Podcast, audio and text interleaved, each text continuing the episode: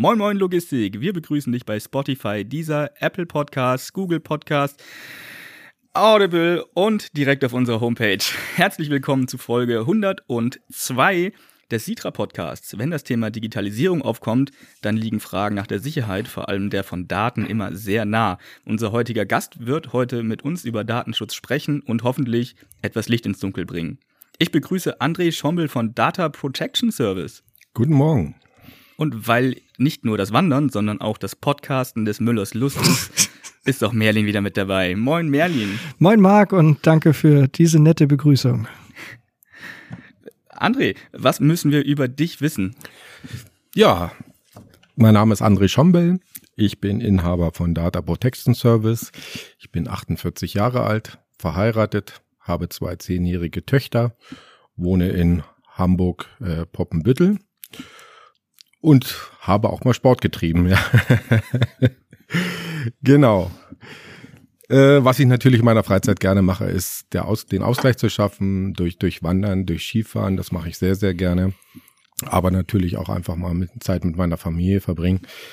Äh, spazieren gehen, wenn man das so sagen darf. Hm. Vielleicht auch mal schwimmen oder an die Ostsee fahren. Das ist ja von Hamburg nicht auch so weit, so dass ich dann meine Entspannung finde vom täglichen Alltag. Sorgst da schon für deinen Ausgleich also? Den nehme ich mir, ja. Oder ich einfach nur meine, mein Ruhepol in meiner Lounge, wo ich dann einfach mal für mich alleine sein, dann ein Glas Wein trinken. Das ist natürlich auch genau das, was ich auch so äh, haben möchte. Und da, das nutze ich natürlich auch. Klingt sinnvoll, finde ich gut. Wie ist dein Werdegang hin zum Datenschutzbeauftragten? Wie bist du dazu gekommen? Oh, das ist ein langer und steiniger Weg eigentlich. Also hätte ich nie, also mir vor zehn Jahren einer gesagt, ich mache mal das Thema Datenschutz für mich zum Beruf, den hätte ich für verrückt erklärt. Aber schlussendlich am Anfang stand immer die Schule. Nachdem ich mit der Schule fertig war, habe ich mich an den Grundsatz gehalten, lerne erstmal einen Beruf, studieren kannst du immer noch. Und ich habe den Beruf eines Industriekaufmanns gelernt, habe parallel dazu äh, mein Abitur auf dem Abendgymnasium gemacht und hatte das Glück, dass ich dann mit 19 Jahren das Abitur und einen Beruf in der Tasche hatte und der Arbeitsmarkt stand sozusagen für mich offen. Dann habe ich natürlich versucht, Geld zu verdienen oder das habe ich dann auch gemacht, weil ich einen Außendienstjob angenommen habe und habe Wellnessprodukte verkauft. Das war Anfang der 90er Jahre ein sehr, sehr lukratives Geschäft, weil äh, gerade in den 90er Jahren das äh, Wellness oder das Thema Wellness sehr, mhm. sehr groß aufkam. Und für mich war das sehr, sehr gut. Ich habe mein erstes Geld damit verdient und hatte aber dann ein Umfeld gehabt, die ganz was anderes gemacht haben. Eine Freundin, Freunde, die haben alle studiert oder waren irgendwo in der Weltgeschichte unterwegs. Und das wollte ich auch machen. Und aus diesem Grund habe ich dann angefangen, mir darüber mal Gedanken zu machen und habe ein Studium aufgenommen der technischen Betriebswirtschaft in Hamburg und habe das dann auch zu Ende geführt und dann begann eigentlich so richtig meine berufliche Karriere bei einem Hersteller von äh, Lebensmitteldirektvertrieb mhm. und habe dort die, die Funktion einer Führungskraft gehabt und Vertriebsmitarbeiter auf den Weg zu bringen. Das habe ich sechs Jahre gemacht. Dann bin ich aber stolzer Papa von Zwillingen geworden und das berufliche Leben und das private Leben sind nicht mehr in den Einklang gekommen und da musste ich eine Entscheidung treffen. Da habe ich mich natürlich für meine Familie entschieden. Ja, und habe den Job gewechselt, bin dann in hier in Norddeutschland als Leiter einer Vertriebsregion zu einem Unternehmen gegangen, welches Schmierstoffe für die Automobilindustrie herstellt und habe dort ein Vertriebsteam geleitet und bin eigentlich dort das erste Mal 2017 mit dem Thema Datenschutz in Kontakt getreten, nämlich durch die Kunden, die besucht worden sind, die zu dem Zeitpunkt mächtig geschimpft haben, weil die neue Regelung der Datenschutzgrundverordnung äh, aufgetreten ist. Und auf einmal äh, jeder, jedes Unternehmen wie ein aufgeschreckter Hühnerhaufen durch die Gegend gelaufen ist und musste jetzt das Thema Datenschutz machen. Hm. Und es wurde halt vom äh, von der Geschäftsführung runtergebrochen auf äh, die nächsten Führungskräften oder bis ganz runter zum äh, äh, zum kleinsten Mitarbeiter. Und da merkte man schon, da ist irgendwas im Argen. Insbesondere das, dass keiner Lust dazu hatte, äh, keine Ahnung hat. Und das dritte natürlich, dass jeder es machen muss, also jedes Unternehmen. Mhm. Und diese drei Komponenten sind natürlich ein hervorragender Nährboden, um sich darüber Gedanken zu machen, ob man das nicht selber machen kann. Und genau das war dann schlussendlich auch der Ansatz, mir darüber Gedanken zu machen, worum geht es da eigentlich und ob man das nicht sogar in der Selbstständigkeit selber machen könnte, um dem Unternehmen zu helfen. Quasi aus der Not eine Tugend. Quasi schon ist es aus der Not einer Tugend, ganz richtig. Äh, ich hatte natürlich aufgrund meiner beruflichen Erfahrung ganz viel Einblicke in Unternehmen. Ich wusste, wie die strukturiert sind, mhm. wie die Hierarchien sind, wie ein Unternehmen organisiert ist und konnte natürlich die Stellschrauben dann entsprechend dort, dort drehen oder für mich zumindest erst so entwickeln, was ist für ein Unternehmen wichtig. Und das ist die Grundvoraussetzung gewesen. Hm. Du hast es eben schon gesagt, im Thema Datenschutz hat sich in den letzten Jahren einiges getan, gerade im Bereich DSGVO, das ja mittlerweile viele schon mal irgendwie gehört haben. Wie hast du denn die ganze Entwicklung in dem Bereich über die letzten äh, Jahre wahrgenommen? Naja, das äh, fing ja eigentlich schon an vor sagen wir mal, vor 30 Jahren, wir kennen alle noch die Zeit, wo wir einen Otto-Katalog hatten zu mhm. Hause und über diesen Otto-Katalog äh, Produkte bestellt haben. Und haben uns dann gewundert, dass kurze Zeit später äh, wir Post von einer Versicherung bekommen haben, mit einem Angebot für eine Rentenversicherung, Haftpflichtversicherung, Lebensversicherung oder ähnliches. Also diese Kombination war uns zur damaligen Zeit ja gar nicht so richtig geläufig. Oder dass sehr windige Verkäufer anriefen und uns dubiose Finanzprodukte äh, aufschwatzen wollten. Und so ging das natürlich weiter mit dem ganzen Thema Facebook und WhatsApp und äh, YouTube mittlerweile, Internet sowieso generell, wo eigene Webseiten erstellt wurde, wo Bilder hochgeladen wurden, äh, wo sehr, sehr viel über eine Person preisgegeben wurde. Und das war ja schon der nächste Schritt, der jetzt die äh, Digitalis oder der das Thema Datenschutz auf den Weg brachte. Und ich kenne natürlich auch noch die Zeit, wo äh, man eine Wohnung nach Wanzen abgesucht hat, weil man vielleicht die Angst hatte, abgehört zu worden, äh, abgehört mhm. worden zu sein. Und in der heutigen Zeit wird sich eine Alexa zu Hause ins Wohnzimmer mhm. gestellt. Also jede Stasi hätte heute feuchte Augen, wenn man das einfach mal überlegt, was sich dort in den letzten Jahren äh, so ergeben hat. Und aus diesem Grund habe ich das natürlich auch in den letzten 30 Jahren, kann ich so sagen, auch live miterlebt, auch wenn es mir gar nicht so bewusst mhm. wurde.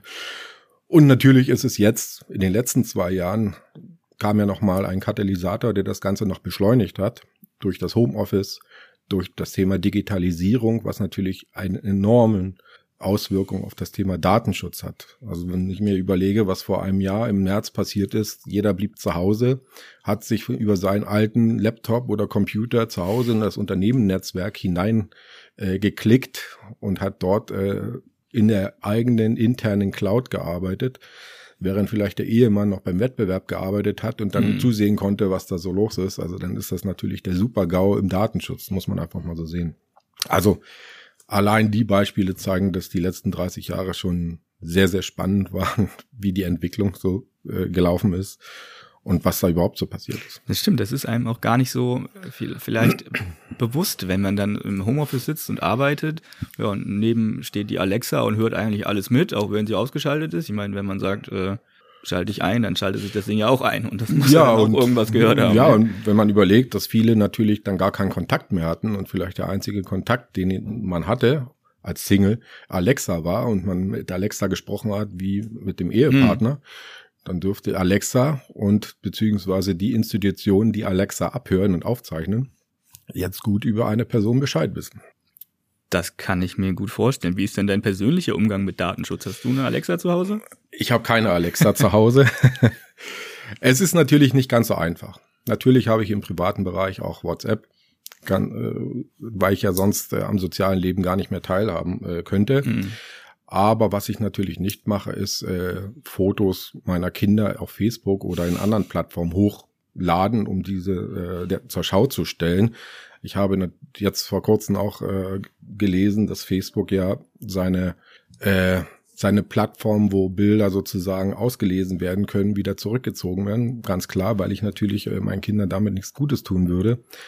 Äh, wenn ich diese jetzt da zur Schau stelle und in 20, 30 Jahren äh, hätten die dann vielleicht andere Schwerpunkte, die vielleicht äh, zu lösen sind, die ich jetzt aber noch nicht abschätzen kann.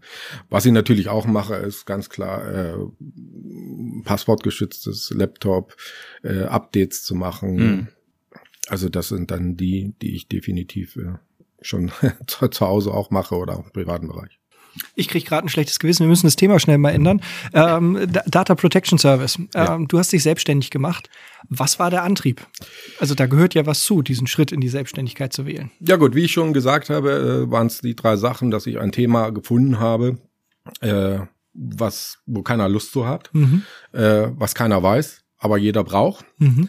Und ich habe mich auf einem Rückflug von München nach Hamburg mit einem ehemaligen Kollegen unterhalten und habe gesagt, okay, eigentlich müsste man sich selbstständig machen. Und dann hat der im Nebensatz gesagt, naja, André, womit du sich selbstständig machst, ist es eigentlich egal. Und wenn du Datenschutz machst. Und da fiel es mir eigentlich wie Schuppen von den Haaren, da hat er eigentlich recht. Das ist ja genau dieses Thema. Und habe mich in dieses Thema eingelesen. Und habe wirklich mal die Unterlagen dann studiert und geschaut, worum geht es denn da eigentlich? Und dann habe ich selber überlegt, okay, was braucht denn ein Unternehmen, um diese ganzen Pflichten und Regeln, die es dort gibt, äh, zu bewerkstelligen und was kann ich dem Unternehmen bieten? Mhm. Und dann war es halt nur noch Step by Step die einzelnen Schritte zusammen zu mm, addieren und dann irgendwann mal mich selbstständig zu machen und das ganz offiziell beim Finanzamt anzumelden und ein Unternehmen zu gründen. Cool. Welche Dienstleistungen bietet ihr jetzt konkret mhm. an? Also ich selbst berate Unternehmen im Datenschutz, wobei 95 Prozent meiner Tätigkeit die Funktion eines externen Datenschutzbeauftragten für das Unternehmen ist. Zu meinen Aufgaben gehört es natürlich, die Regeln und Pflichten der DSGVO äh, zu implementieren, strategisch vorzubereiten, strategisch umzusetzen. Das fängt mit kleinen Sachen an, dass ich einfach ein Datenschutzmanagementsystem einrichte, dass ich das Verarbeitungsverzeichnis mache, äh, dass ich sämtliche Dokumentation, die im Datenschutz äh, hervorzubringen bin, für Unternehmen übernehme.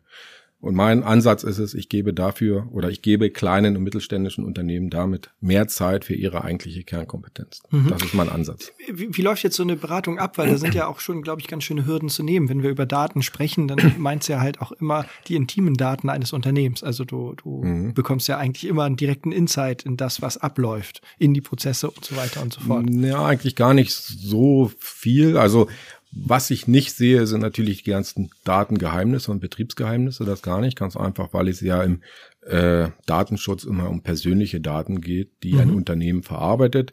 Dabei ist es egal, ob diese Daten im, im, im Computer irgendwo liegen oder dort verarbeitet werden oder ob es Listen oder Notizen sind, die an meinem Aushang sind.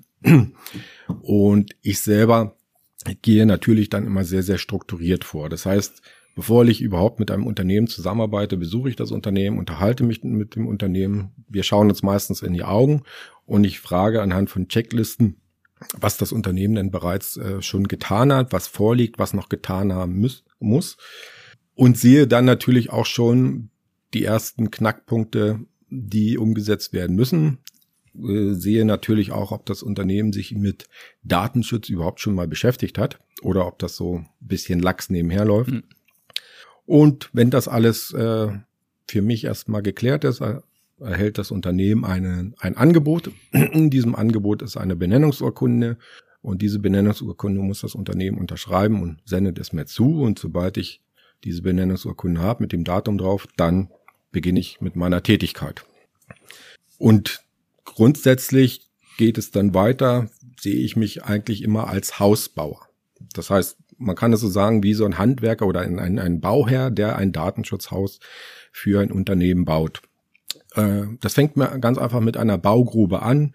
Wenn ich eine Baugrube beim Haus äh, aushebe, dann sehe ich natürlich dann auch erst, ist da Kies drunter, ist da Stein drunter oder eine dicke äh, Granitplatte. Und genauso gebe ich das meinen Unternehmen auch mit auf den Weg. Die erhalten von mir natürlich erstmal eine Übersicht darüber, was ist denn wirklich wichtig? Was ist wirklich wichtig an Regeln und Pflichten, die für jedes Unternehmen gilt? Und wichtig für Unternehmen heißt es ja immer, wo muss ich Geld bezahlen, wenn ich was nicht mache? Hm. Und da komme ich, schränkt sich das natürlich regelrecht ein. Wobei Regelrecht ist natürlich immer äh, ein umfassender Begriff. Also es sind immer noch 50, über 50 Pflichten, die für jedes Unternehmen zu erfüllen sind oder zu prüfen, ob das äh, notwendig ist, weil wenn die nicht äh, eingehalten werden, drohen Bußgelder. Dafür erhält jedes Unternehmen von mir aussagekräftige Unterlagen, ausführlich beschrieben mit Beispielen. Dasselbe gibt's natürlich auch in Kurz Kurzform. Für die, die nicht so viel lesen wollen, kann man dann natürlich nur an ein, zwei Sätzen mit Beispielen das haben. Es gibt ein aussagekräftiges Inhaltsverzeichnis, Inhaltsverzeichnis, falls man mh, sich auf spezielle Themen konzentrieren muss, weil man andere schon gemacht hat. Und was es auch gibt, ist äh, die ganzen einzelnen Pflichten in tabellarischer Form, die man sich beispielsweise ins Büro hängen kann, damit man einen groben Übersicht hat. Dann habe ich erstmal die Baugrube ausgehoben und wenn die Baugrube ausgehoben ist, dann komme ich dann zum Fundament. Und das Fundament sind eigentlich mh, hm, konkrete, rechtskonforme organisatorische Sachen.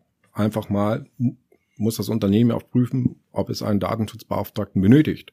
Oder wenn ja, was hat das für Folgen? Welche mhm. Konsequenzen hat das? Beziehungsweise was muss da gemacht werden? Hm, das zweite ist, ein Unternehmen muss auch ein Datenschutzmanagementsystem dann einrichten. Sämtliche Unterlagen, die dazu gehören, werden von mir für das Unternehmen zur Verfügung gestellt, so dass die Geschäftsführung erstmal einen Grundbaustein hat.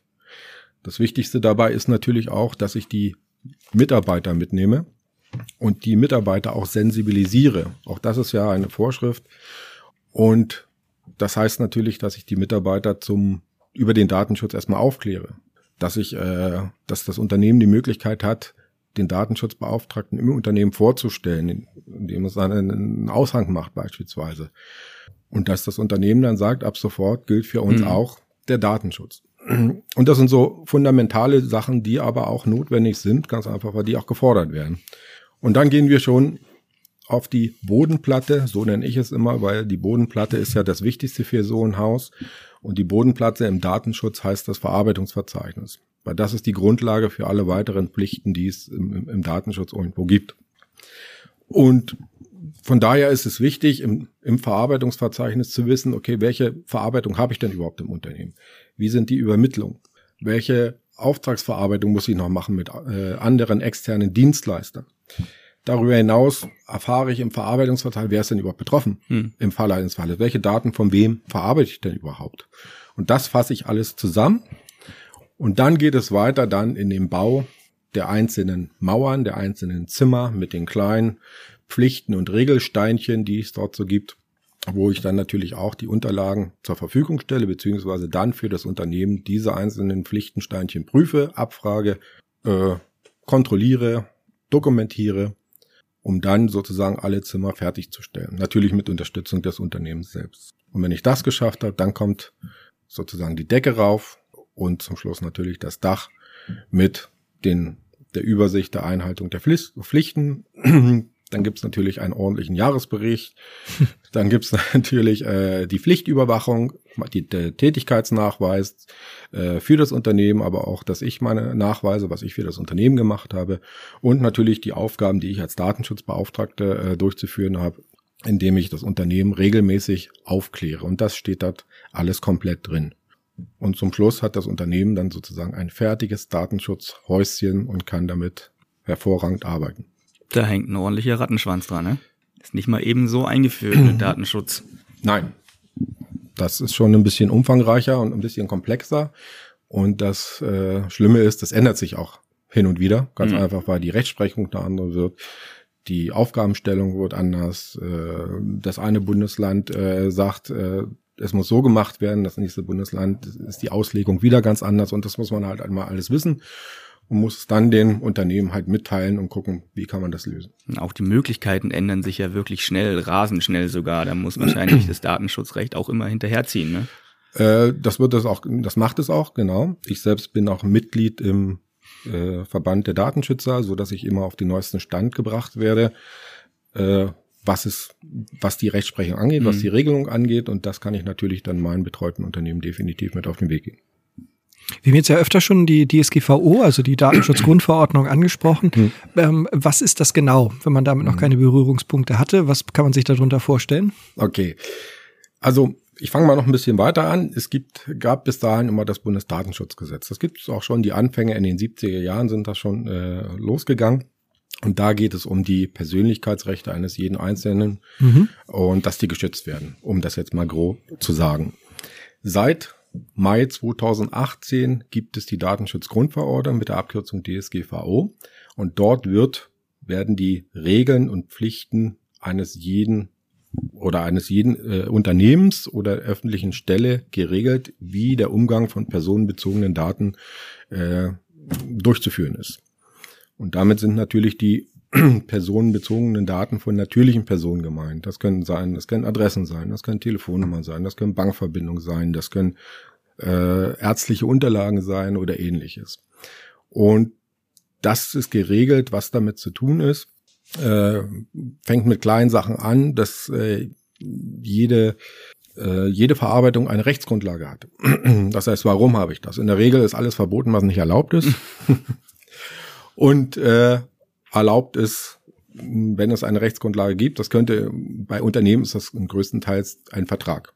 Wenn ich mit einem Unternehmen einen Vertrag schließe oder einen Handwerksbetriebe, dann brauche ich natürlich die Adresse, um diesen Vertrag auszuführen, sonst weiß der Mitarbeiter gar nicht, wo ich hin, mhm. wo er hinfahren muss.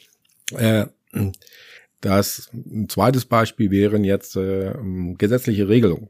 Also, dass man natürlich aufgrund eines Gesetzes Daten weitergeben muss. Krankenkasse, Finanzamt oder Berufsgenossenschaft oder ähnliches.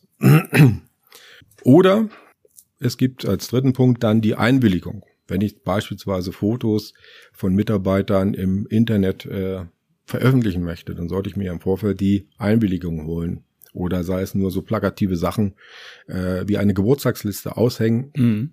im Flur. Auch dort sollte man sich die Einwilligung des äh, Mitarbeiters äh, einholen. Und alles, was nicht in diesem Bereich gehört, ist meistens verboten. Es sei denn, es ist ein betriebliches Interesse. Das könnte zum Beispiel sein, dass Sie als Unternehmen ein Controlling einrichten oder äh, um ganz einfach Ihr Unternehmen betrieblich zu organisieren. Dann ist das ein betriebliches Interesse, dass Sie dort Daten verarbeiten. Genauso ist es möglich, wenn Sie, äh, wenn es um Leben und Tod geht. Beispielsweise es fällt ein Mitarbeiter um und Sie rufen einen Arzt und der Arzt fragt, ja, wie heißt denn der Mitarbeiter, welche Blutgruppe, dann sollte mhm. jetzt nicht gesagt werden, ja, das darf ich Ihnen nicht sagen, aus Datenschutzgründen. Das ist nicht zielführend. Nein, das ist natürlich dann auch möglich. Aber wichtig ist natürlich, dass jede äh, Verarbeitung eine Rechtsgrundlage hat. Mhm. Äh, und das ist die Notwendigkeit überhaupt im Datenschutz. Wo kann ich mich als Verbraucher informieren? Weil das ist ja schon ein breites Feld und ja, glaube ich, auch ein bisschen abstrakt an der einen oder anderen Stelle. Ja gut, Unternehmen, äh, für die ich tätig bin, die erhalten von mir natürlich aus, also die können mich natürlich anrufen, ganz klar, die können mir auch eine E-Mail schreiben. Die erhalten von mir auch äh, diesbezüglich Unterlagen, äh, und zwar monatlich, ausführlich, und zwar auch so ausführlich, dass äh, immer die neuesten Rechtsprechungen für das Unternehmen aufgearbeitet werden. Das Ganze gibt's als PDF-Dokument, so dass sich das Unternehmen dann da, äh, das durchlesen kann wobei es nur eine Seite ist mit den neuesten Sachen und er klickt dann selber rauf, was er jetzt wirklich äh, für sich äh, wichtig äh, sieht. Dann gibt es natürlich auch die Möglichkeit, sich auf einschlägigen Webseiten zu äh, informieren. Äh, ja, im Gesetz im Internet beispielsweise, BDSG 2018 gibt es dort. Dann gibt es natürlich auch die äh, BVD, das ist der Verband äh, der Datenschützer. Mhm. Und dann gibt es natürlich auch die äh, Datenschutzkonferenz, das ist ebenfalls. Dann gibt's Fachzeitschriften, praxisorientierte pra Fachzeitschriften, da kann man sich orientieren. Also da gibt's eine, äh, eine ganze Menge Möglichkeiten, die man da hat. Im mhm. Internet findet man da reichlich. Für uns als Unternehmen, was sind so grundsätzliche Dinge, die wir mal im Auge behalten sollten, wo man sagt, okay, pass auf, das ist eigentlich so Grundsatz Datenschutz, guckt genau hin. Mhm. Also man, man muss einfach sagen, man muss sich dieser, dieser Thematik Datenschutz definitiv öffnen. Äh, nichts ist schlimmer für ein Unternehmen, wenn man sagt, okay, das geht mich alles nichts an, das machen andere, für uns ist das nicht wichtig, wir sind zu klein. Nein, man muss halt damit leben, dass äh, gewisse Kontrollen auftreten. Mhm. Äh, die kleineren Kontrollen ist natürlich, wenn der, ein Geschäftsführer eines Unternehmens den Mitarbeiter kontrolliert und nachfragt, zeig mir mal bitte, welche Daten du verarbeitest und sag mir mal warum. Mhm. Oder der Datenschutzbeauftragte, der äh, benannt worden ist, der fragt nach. Das sind natürlich die einfachsten Möglichkeiten, ganz einfach, weil die wenig Geld kosten und wenig Ärger machen. Äh, zweite Möglichkeit, da wird es schon ein bisschen schwieriger, ist, wenn jetzt beispielsweise äh, Kunden, Lieferanten oder auch der Wettbewerber nachfragt, ich hätte gerne mal gewusst, welche Daten ihr von mir verarbeitet und möchte das gerne mal wissen. Mhm. Dann kann man nicht ein dickes Schulterzucken anfangen, sondern man muss Auskunft geben. Mhm.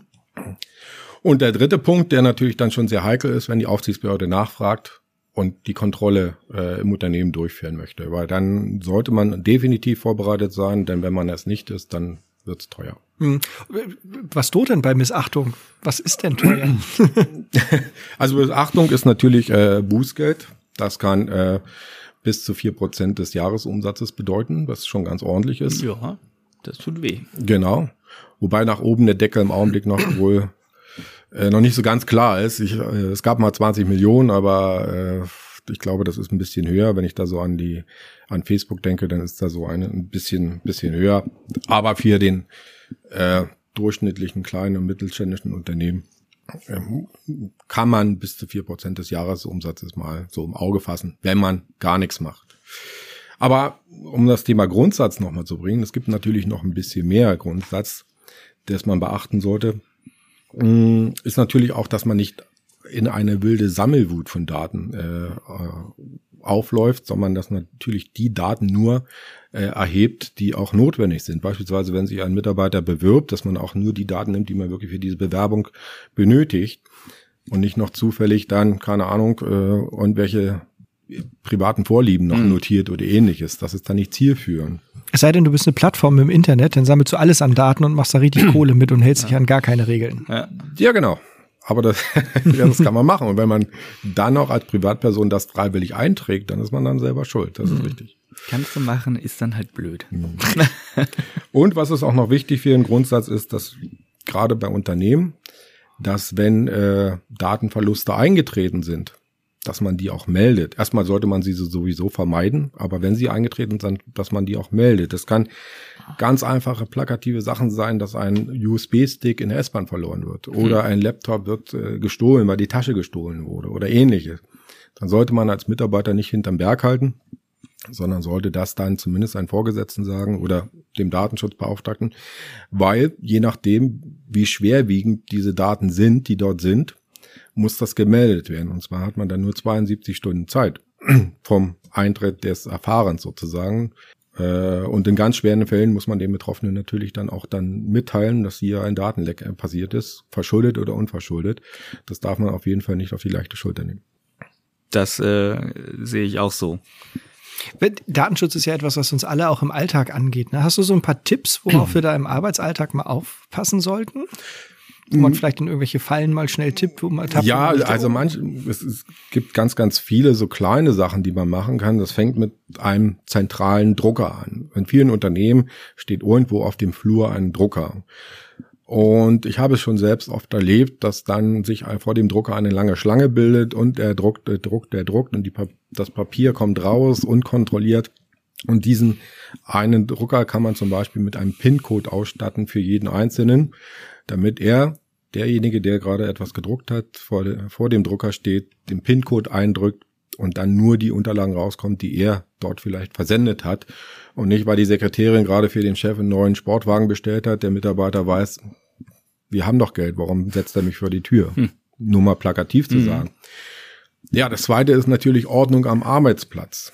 Also so wie wir das zu Hause machen, wir trennen natürlich auch Papier und Kunststoff und äh, Biomüll.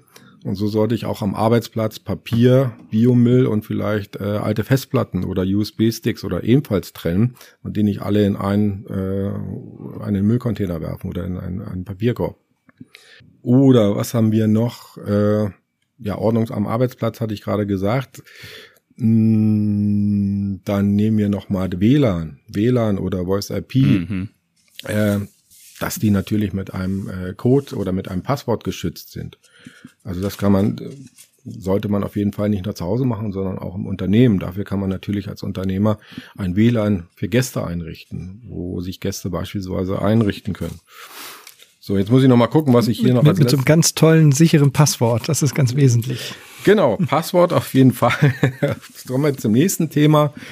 Äh, ja, dass jeder Laptop, jeder Computer sollte natürlich mit einem Passwort geschützt werden. Und das schlechteste Passwort ist, was Passwort heißt oder was die Ziffern 1, 2, 3, 4, 5, 6 hat, sondern achtstellig, Groß- und Kleinschreibung, äh, Ziffern und Zeichen. Das ist, sind dann auf jeden Fall sichere Passwörter, die man dafür verwenden kann. Ich habe da mal, kurzer Einwurf, habe da mal einen Artikel gelesen, dass äh, die Entwicklung des Passworts ähm, tatsächlich so war, dass das meistvergebene Passwort Passwort war. Mhm. Dann hieß es, ja, das Passwort muss aber auch eine Zahl beinhalten. Dann war es Passwort 1. Mhm. dann hieß es ja, Groß- und Kleinschreibung bitte, also Passwort groß geschrieben eins.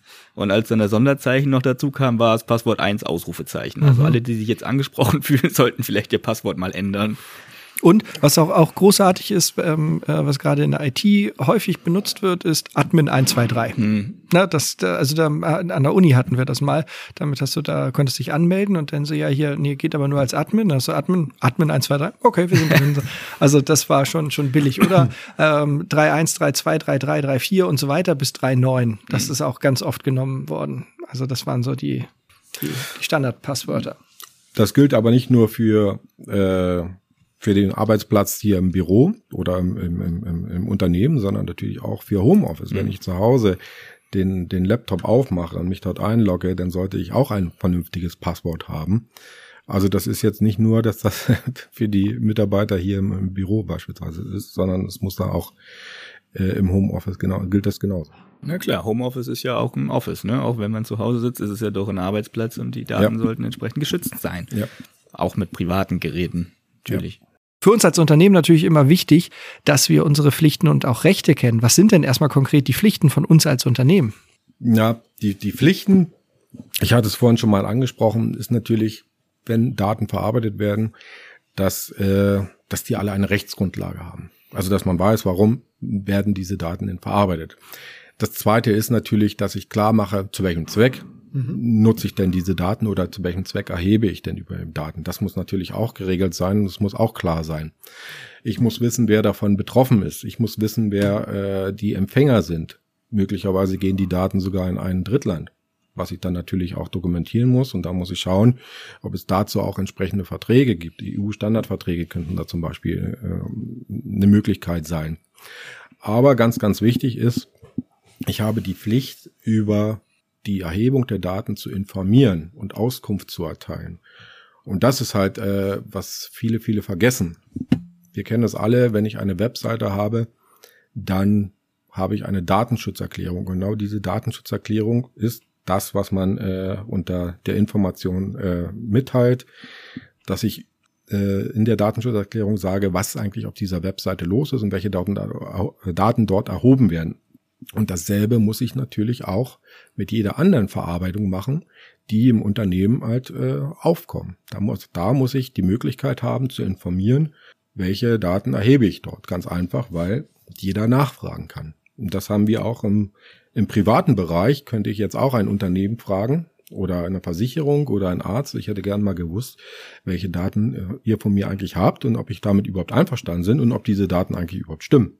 Dann habe ich dieses mhm. Recht, diese Daten äh, löschen zu lassen, wenn es rechtlich möglich ist. Es gibt ja auch äh, Daten, die man zehn Jahre beispielsweise aufbewahren muss, aus steuerlichen Gründen. Mhm. Aber wenn das nicht ist, dann müssen die gelöscht werden oder verändert werden, wenn ich sage, der Name ist falsch geschrieben oder das stimmt überhaupt nicht da, das bitte streichen. Also wenn das machbar ist, dann habe ich auch als Privatperson die Möglichkeit, äh, dort eine Änderung durchzuführen. Und als Unternehmen bin ich natürlich verpflichtet, Auskunft zu erteilen. Und Unternehmen, die ich betreue, erhalten von mir entsprechende Dateien, die sie auf der Webseite dann veröffentlichen können. Das macht die Sache relativ einfach, ganz einfach, äh, weil man dann nur einen Link schicken muss und dann kann man mhm. darauf hin. Aber ansonsten muss man natürlich viel Papier wälzen und äh, dann entsprechend den den Ordner äh, suchen, wo ist das denn alles hinterlegt und vielleicht noch Kopien machen oder ähnliches. Das ist natürlich sehr, sehr arbeitsaufwendig und dazu hatte ich eigentlich gar keine Lust. Aber es ist eine Notwendigkeit. Da mhm. war gerade schon die Überleitung. Ähm, da habe ich als Einzelner das Recht, das zu, zu verlangen. Welche Rechte hat denn der Einzelne noch? Ja, er kann äh, Widerspruch einlegen gegen die Erhebung der Daten. Das ist machbar.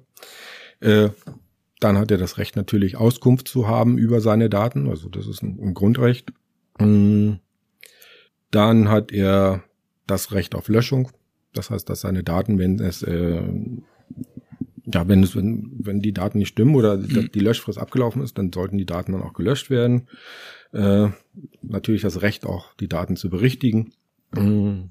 Konkrete Frage da, könnte ich jetzt, also angenommen, ich würde jetzt meinen Facebook-Account äh, löschen wollen, könnte ich den die auffordern, alle Daten von mir zu löschen? Theoretisch ja. Aber wir haben bei Facebook natürlich die Problematik, dass äh, das ein Drittland ist, das heißt Amerika. Und es gab im letzten Jahr ein EuGH-Urteil, was Amerika zu einem nicht äh, guten Drittland äh, deklariert hat. Und man kann es machen, ja. Ob es gemacht wird, weiß mhm. ich nicht. Äh, es gibt wohl auch bei Facebook äh, eine Funktion, Facebook-Account abmelden. Ich weiß es nicht, ob die Daten dann weg sind.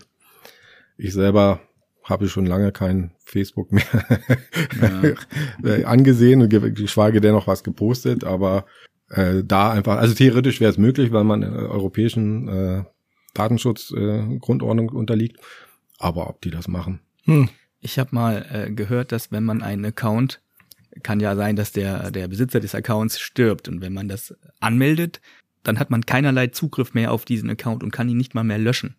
Dann ist der stillgelegt, ist dann noch da, da kann man nichts mehr machen, aber du kriegst ihn dann nicht mehr raus. Boah, weiß nicht, wie das mittlerweile ist, aber. Hm, wobei, ich glaube, da hatte ich in den letzten Monaten auch äh, eine Verordnung äh, aufgetan, die es ermöglicht, den Nachkommen in irgendeiner anderen Form äh, die Daten auszuhändigen, mhm. die löschen zu lassen das gilt ja nicht nur für Facebook. Wenn Sie jetzt andere Daten haben, muss das ja auch funktionieren. Ja. Ich habe es jetzt nicht genau vor Ort, aber ich möchte meinen, da habe ich mal was gelesen und gehört. Marc, möchtest du, dass irgendwann deine Kinder deinen Tinder-Account erben? Äh, ich wüsste nicht, was sie damit wollen. Ja, mal gucken, was. Soll ich meine Matches vererben oder was? mal gucken, was Vater alles erreicht hat. Wobei schlimm wäre, wenn sich einer auf das Match noch melden würde. Endlich ja. antwortet Marc mal. ja. Äh, ja, ich glaube, damit sollten wir das Thema auch abschließen. André, danke für deine Zeit. Das waren ja. sehr wichtige Informationen.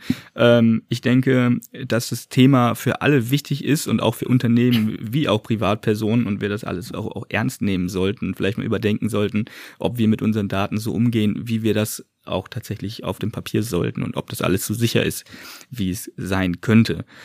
Merlin, auch dir danke für deine Zeit. Immer gerne. Es ist immer ein Highlight, hier mit dir zu sitzen. Einen schönen Urlaub. Danke, ebenso. Danke, danke, danke, dass ich. ja, dann musst du es aber auch komplett sagen.